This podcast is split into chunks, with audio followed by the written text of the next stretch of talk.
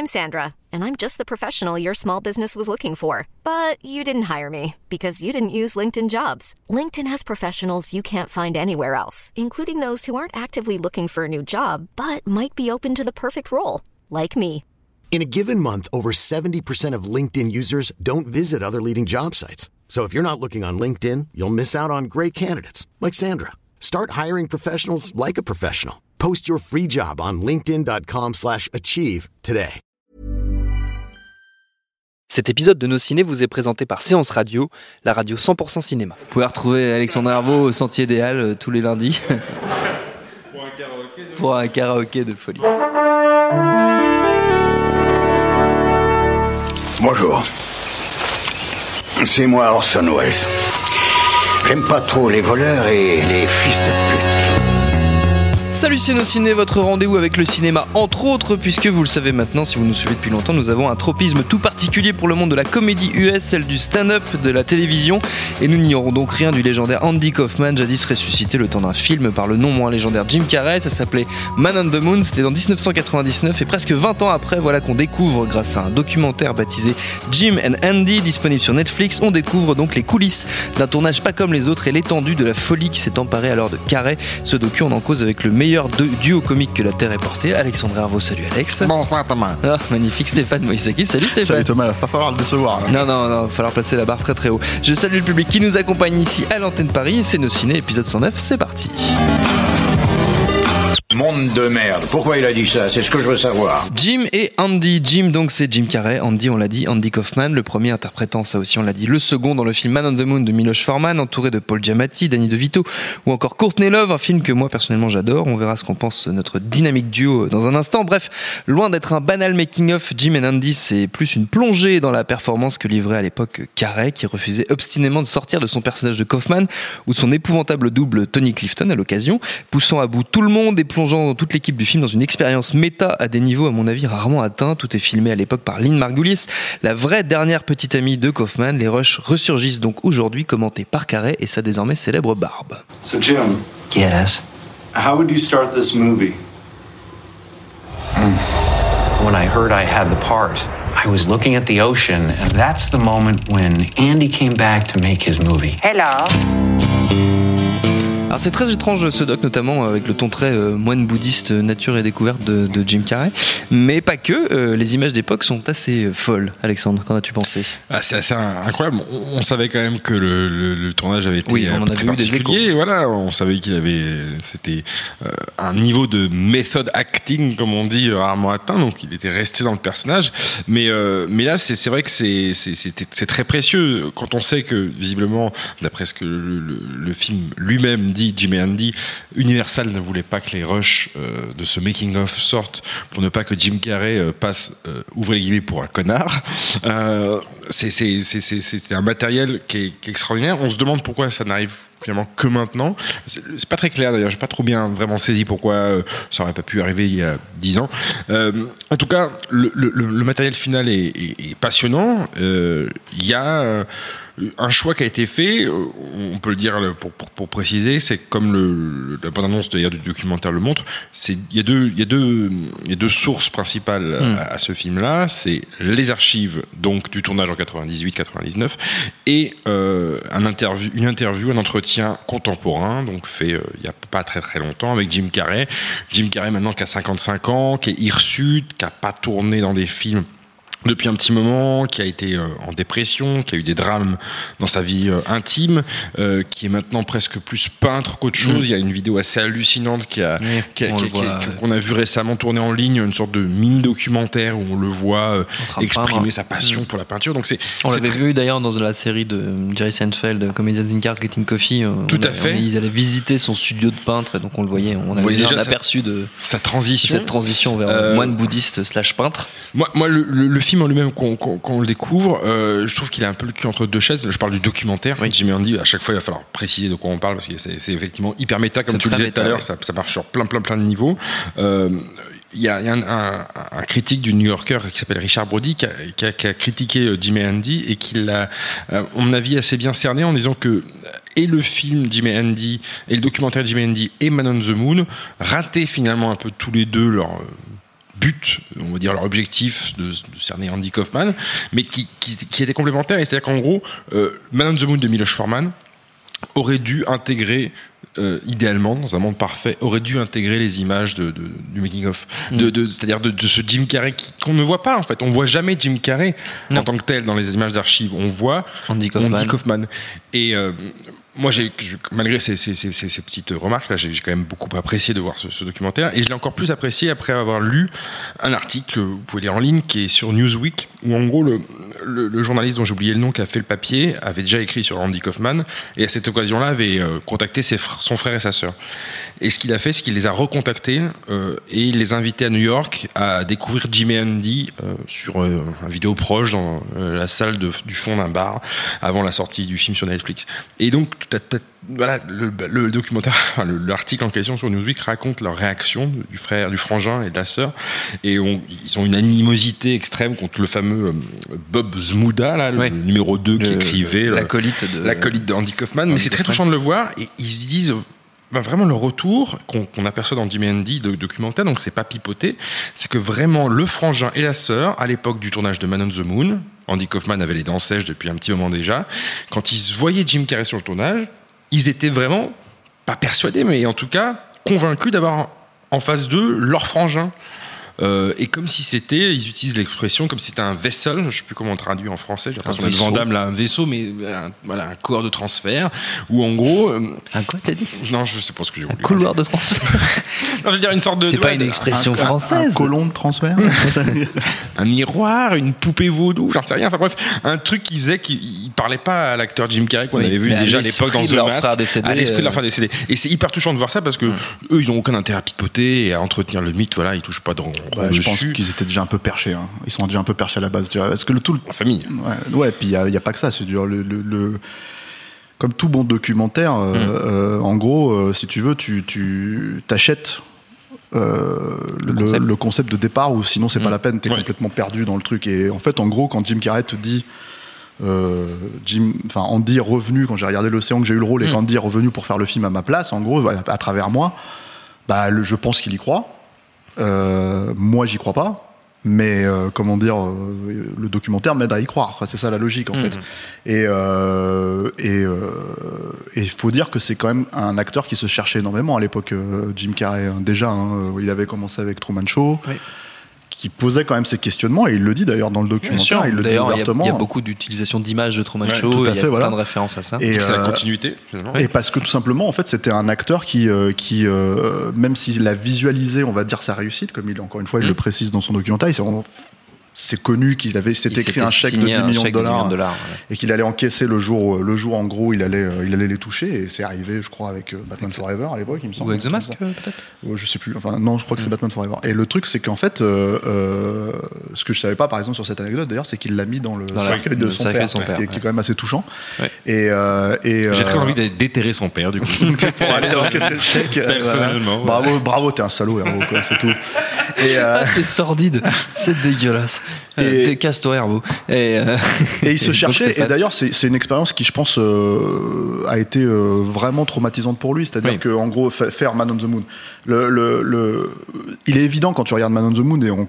Enfin, moi, je conseille à tous les gens de voir Man on the Moon avant de regarder ce documentaire Oui, en absolu sûr, parce que je pense qu'ils vont passer à côté de beaucoup de choses si. euh, si, Surtout euh, que ça, ça va ruiner l'expérience. Enfin, je pense vraiment que si tu regardes Man the Moon après ouais. avoir vu Jim Andy, Et- surtout si tu regardes et potentiellement le faire passer pour un connard parce que le truc Oui. c'est qu'en fait il y a un attachement que tu as moi j'ai un énorme attachement au film à, à Oui. Man on the Moon euh, aussi pour la performance de Jim Carrey pour le scénario de, de, de euh, Karaszewski et, et, euh, Scott Alexander et le truc c'est que Larry Karaszewski et Scott Alexander qui sont des, des spécialistes du biopic euh, euh, un peu off euh, ils ont fait Ed Wood ils ont fait Larry Flint ils vont pas euh, ils vont faire ils vont pas faire patone quoi ils vont chercher des personnages euh, un peu un peu euh, comment dire fêlés un peu brisés quoi pour faire des, des films sur eux c'est un peu leur spécialité entre guillemets et, et moi je trouve que c'est un film admirablement bien écrit toujours très bien documenté c'est eux qui ont fait People versus O.J. Simpson aussi Oui. qui, qui- qui était très très fort quoi et et voilà c'est un film pour lequel j'ai beaucoup beaucoup d'affection et aussi par la performance de Jim Carrey qui arrive à rendre le personnage extraordinairement touchant. Nous, on a évidemment, on est trop jeunes pour avoir, mais puis on est français, donc c'est quand même Oui. un peu difficile d'avoir vécu euh, le, le- le- voilà le, le phénomène. Le Euh, balèze qu'on avait à l'époque, c'était Bézu. on, attend toujours le, leu. on attend toujours le biopic d'ailleurs. Il paraît que t'es- il paraît que t'es Blaise. sur le scénario, euh, Hervo. Mais, euh, ça serait bien, Blaise. Tu sais, c'est un film sur, euh, sur la classe, tu vois, ou un truc comme ça, quoi. Mais euh, le truc, c'est que, c'est que, euh, c'est que je pense que c'était. Je pense qu'il était difficile, c'était un, di- un, un stand-up comédien, en fait, euh, un comique difficile à apprécier même à l'époque Oui. parce que parce qu'il fallait arriver à le cerner. Et toute son idée à lui, C'est- que ça ne soit pas possible. c'est que ça ne soit pas possible. Donc, euh, ce que je trouve très intéressant, et ce que le documentaire arrive à démontrer euh, avec euh, justement la logique de Jim Carrey, je pense que c'est pour ça qu'ils se maintiennent vraiment sur Jim Carrey et, et les images d'archives, c'est que finalement, en fait, c'est lui qui leur a fourni cette expérience-là. Mm. C'est-à-dire qu'il leur a fait connaître Andy Kaufman, lui en tant que comédienne aussi, quoi. Euh, il leur a fait connaître qui était, euh, ce que ça voulait dire de bosser avec Andy Kaufman quelque part d'une certaine manière euh, pour faire ce film-là et mieux le cerner en fait et le rendre peut-être plus attachant dans toutes ses comment dire contradictions et toutes ses fêlures. Voilà, parce qu'il faut savoir quand même que, que Andy Kaufman, pour ceux qui connaissent pas, donc c'est quand même le roi du happening. Euh, c'est euh, c'est euh, c'est un, un comédien Le roi du bide, qui aime bien l'anti-humour. voilà, c'est ça qui, qui s'amusait aussi à vraiment confronter euh, son public, euh, à confronter son époque. euh, à la questionner en fait, mais à travers le, le- le gag de base, hein, c'est-à-dire euh, en gros, euh, par exemple, quand il fait du catch euh, euh, avec des femmes, euh, il euh, joue ouvertement le comment dire le, le- le macho, le, ouais. le- le- Le le misogyne, dégueulasse, le ouais. misogyne, tout ça, etc. Pour euh, comment dire pour confronter euh, euh, comment dire le, le, bah, le, Les mouvements féministes qui de l'époque, naissaient, quoi, ouais. voilà, et, et, et, et- et les pousser dans leur dernier retranchement.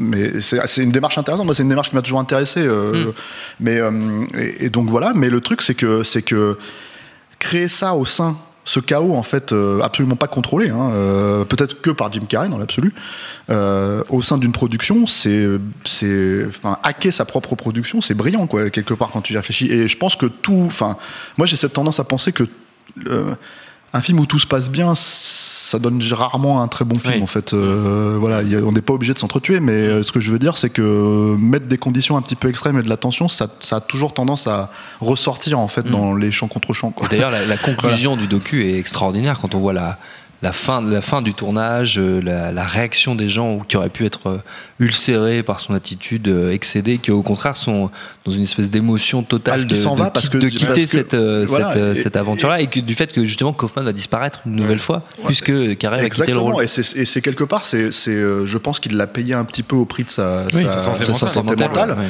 Mais c'est un, moi je trouve en fait, euh, je veux dire, je pense que je bosserais sur un truc comme ça, j'aurais envie de le flinguer, hein, euh, c'est sûr, mais en fait, a posteriori, t'es obligé, et quelque part, c'est pas mal que ça ressorte 20 ans après finalement, Oui. et, pas, et pas justement euh, 3 ans après ou au même moment, quoi. C'est-à-dire que euh, ça permet d'avoir du recul et de pas être échaudé par les émotions et vraiment de, de, de- bah, finalement de, de maintenir ce qui reste, quoi, c'est-à-dire Mm. ce qui est important.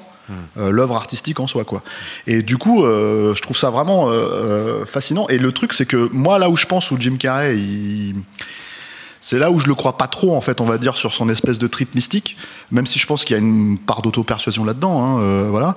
C'est qu'il y a ce passage assez euh, assez touchant encore une fois où euh, et qui démontre en fait la qualité aussi de de- d'éventuellement de metteur en scène de de, de, de Foreman qui est pas pour moi qui est pas un, un grand formaliste ou quoi mais qui est, qui est vraiment quelqu'un qui sait capter les voilà il- peut-être un peu trop dans la démagogie par moment mais qui sait capter par contre les énergies c'est qu'à un moment donné, lui-même se demandait, il se dit, mais, euh, mais, euh, mais c'est pas possible, enfin, t'es, t'es complètement dingue en gros. Oui. Et il lui dit, euh, il lui dit, on peut pas continuer comme ça, tu, tu, tu pourris la, la situation, etc., etc. Et, et en gros, Jim Carrey redevient Jim Carrey à ce moment-là au téléphone pour une seconde et il lui dit, si tu veux, je, je peux demander à Andy de, de se mettre un petit peu en retrait et Oui. je peux faire des bonnes imitations. Et là, en fait, Foreman lui répond, euh, non, c'est bon, je voulais juste parler à Jim Carrey pendant une minute. Oui. Et c'est assez touchant, mine de rien, parce que tu te rends compte que le type a compris à ce moment-là, euh, finalement, le, le, le coup qu'était en train de préparer euh, Jim Carrey, mais qu'il ne pouvait pas vraiment dire aux gens, parce que sinon, voilà. Et ça, c'est clairement, c'est quelque chose qu'on voit. Les gens sont, sont en train d'halluciner, mais il se Oui. prend pour qui? Il se prend pour qui? Il y a, tout le monde, il y a notamment- Stockholm, je pense, à la fin. Il y a aussi, notamment euh, le, le Jeffrey Lawler, c'est Jeffrey Lawler, je crois. Le Jerry Lawler, le le- Jerry le Lawler, catcheur, le ouais. catcheur qui, qui est perdu totalement dans cette production, qui sait plus comment réagir avec lui, et qui finit par le frapper. Pour de vrai, c'est-à-dire qu'en fait, en fait, il y a De- cette scène, cette scène euh, qui, où il recrée la scène chez Letterman Voilà. où, euh, où, euh, c'était un jeu entre le vrai Andy Kaufman Oui. et, et Jerry Lawler, c'était complètement improvisé et la baffe, enfin, euh, était pas très très forte. Euh, là, en gros, Jim Carrey lui a fait comprendre que si, si, il fallait que la, Oui, il la- fallait qu'il le frappe. il fallait qu'il le frappe vraiment. Et tu vois le plan euh, en T'entends la en- baffe. voilà, et t'entends la baffe et c'est waouh. Ça fait mal. Et tu te dis, là, il, il a pris, il a pris son nion, quoi. Et le truc, c'est que c'est, enfin voilà, c'est, il y a, y a un, un niveau, je trouve, euh, c'est pas. Euh, Enfin, tu vois, c'est pas Jared Leto qui joue le Joker, quoi. Tu vois, c'est pas de la flûte, quoi. Tu vois, c'est, c'est, c'est, euh, c'est, il y a un vrai niveau de, l'idée d'être dédié à, à, y aura dire, à son euh, rôle. Jared and Joke euh, un jour. tu sais. le docu sur. Non, mais je prends un exemple récent d'un mec qui se prend pour Laurence Olivier et qui est, qui est juste pitoyable, qui, doit- qui, qui, qui- en plus qui fait ça pour un film de merde, si tu veux. Donc Ouais. voilà, il y a même pas de voilà, mais euh, le, le, le- qui espérait être dans les dans les comment dire. euh, suivre euh, Heath Ledger dans, dans ce rôle-là, quoi. Mais euh, donc voilà, c'est assez. Enfin, moi, c'est là où je trouve que le film est vraiment, vraiment, vraiment, euh, comment dire. Enfin, ce documentaire-là est vraiment, vraiment un, un complément, Mm. mais qui euh, qu'il faut avoir vu, euh, Faut avoir après avoir digéré Ouais. Man on the Moon. Quoi. Ouais, quand même. On va passer aux recommandations, messieurs, si vous le voulez bien. Vous êtes d'accord Oui, bien Ouais. sûr, on a déjà amplement recommandé euh, Man on the Moon. Donc Oui. euh, allez-y, commencez par ça déjà avant de voir Jim and Andy. Et Alexandre, tu voulais recommander quoi? Euh, bah dans le genre dans le genre coulisses de tournage assez zinzin et où il est mieux d'avoir vu le, le film au départ et encore quoique pas forcément Euh, il y a un exemple qui est souvent cité dans ce genre là qui est Full Tilt Boogie qui est le film making of du tournage de Une nuit en enfer Qui est un de bien Robert meilleur- bien Rodriguez meilleur film que Une en enfer. en qui plus. est clairement alors moi non j'ai vraiment une tendresse pour Union en enfer mais mais bon euh, c'est un film qui peut être apprécié même par des gens qui ont détesté pour le coup Union en enfer Euh, et, et c'est un film voilà Stéphane. complètement taré où on voit les coulisses de cette production où c'est c'est le deuxième film de non le troisième film de Rodriguez c'est déjà, bon, un branleur fini euh, il passe son temps à jouer de la guitare il y a une grève sur le plateau euh, c'est le premier film long- enfin le vrai long que, que Georges Clooney tourne quand il est déjà connu grâce à Urgence c'est écrit par Tarantino enfin bref Il a un tatouage dans le cou. Enfin, rien ne va, rien ne va dans ce film. non mais c'est vraiment un film Il y, très a très Tito, il y a Tito Tarantula qui joue, c'est pas mal. Tout à fait. Voilà. Euh, J'adore ce film, putain. Et, et non, je suis désolé, c'est ma jeunesse. C'est bien quand il fait pousser, pousser, c'est ça en fait. J'aime même les suites directes tout DVD, j'avoue. Ah, la vache. Et bon, bref, mais, mais Full Tilt Boogie, non, franchement, c'est un super film. Voilà, il était sorti deux ans après, 98. Euh, je sais même pas comment ils ont l'autorisation de le faire, mais parce que je pense que Robert Rodriguez, fidèle à son, attitude, il il a s'en signé. il s'en branlait. Il a signé, bon, Ouais, touché oui, deux, trois bien. canettes de coca, et puis voilà. Stéphane. Euh, moi, je vais recommander euh, la, la, la, enfin, le- le- le- l'émission qui a fait connaître euh, Jim Carrey euh, aux États-Unis, qui est In In Living Living Color, Color, euh, ouais. qui est à la base l'émission des frères euh, Wayans. Hmm. Euh, ça date du début des années, tout début des années 90. Et Jim Carrey, je crois, il est, enfin d'ailleurs comme la plupart du cast, en fait, il y est resté trois ou quatre saisons. Et Mm. dans la quatrième saison, il était déjà, il y a eu cinq saisons, et dans la quatrième saison, il était déjà plus déjà trop. voilà. ouais. C'était une réponse un peu, comment dire, black de, de Saturday Night Live. Mm. Et, euh, et Jim Carrey jouait le blanc. Donc euh, voilà. Et le truc, c'est que euh, si vous aimez le Jim Carrey de d'avant Man on the Moon, on va dire, c'est-à-dire le Jim Carrey de Dumb and Dumber, de, Ace Ventura. de ce genre de choses, même de menteur, euh, voilà, hein, ou de disjoncté surtout. Bah il est là à fond quoi. Il a, quelques personnages assez croquignolesques. Il y a le, Fire Marshal Bill, qui est le, le pom- enfin le, pas le pompier mais le, le comment dire le ils ont ça aux États-Unis en fait les, les comment dire les profs en fait de, sécurité euh, pour le feu en l'occurrence qui est complètement cramé de la tête et qui voilà il y a aussi euh, une scène où il imite Charles Bronson et, euh, et qui est magnifique. Enfin, la plus belle imitation que j'ai vue de Charles Bronson. euh, C'est un très très grand imitateur, Jim Carrey. voilà, c'est ça. Et, euh, et mais en fait, ce qui aurait été drôle, c'est de savoir s'il a vraiment fait Charles Bronson sur le plateau pendant pendant trois jours, tu vois. Euh, Ça, là, ça aurait été marrant. Il y a un sketch où il fait un truc de gym, non? Il y a pas un truc à un moment. euh, Ouais, avec euh, il fait, je sais plus comment il s'appelle ce personnage-là, mais c'est une espèce de une espèce de, de, de nana sous stéroïdes en fait, Ouais. donc qui- que lui joue quoi, et qui, euh, qui On voit euh, quelques extraits d'In Living Color dans le documentaire Jim and C'est vrai, ouais. On en Et, voit, euh, Notamment quand il, il fait son grand-père, en fait. Il, explique qu'il fait son grand-père. euh, son avec Fire bourré. Marshall Bill, euh, Voilà. c'est ça, ouais. Et, euh, et, mais c'est voilà, donc c'est du grand grand Jim Carrey de cette époque-là. Bon, je pense que ça se trouve sur YouTube, il y a plein de gens qui ont foutu ça parce qu'aux États-Unis c'est quand même assez connu. Sinon, il y a des DVD US, zonaux. Ouais. Moi, c'est comme ça que j'avais découvert ça à l'époque, il y a 15 ans. Et voilà. C'est euh, c'est assez marrant. C'est très bien, c'est très bien. Merci à tous les deux, notre temps est écoulé. Merci à Jules à la technique, merci à l'antenne Paris au public pour l'accueil. Rendez-vous sur binge.audio, le site de notre réseau de podcast Binge Audio pour trouver toutes nos émissions, le programme des prochaines, les dates d'enregistrement en public si vous voulez venir nous voir vous aussi. Puis en attendant, on vous dit à très vite.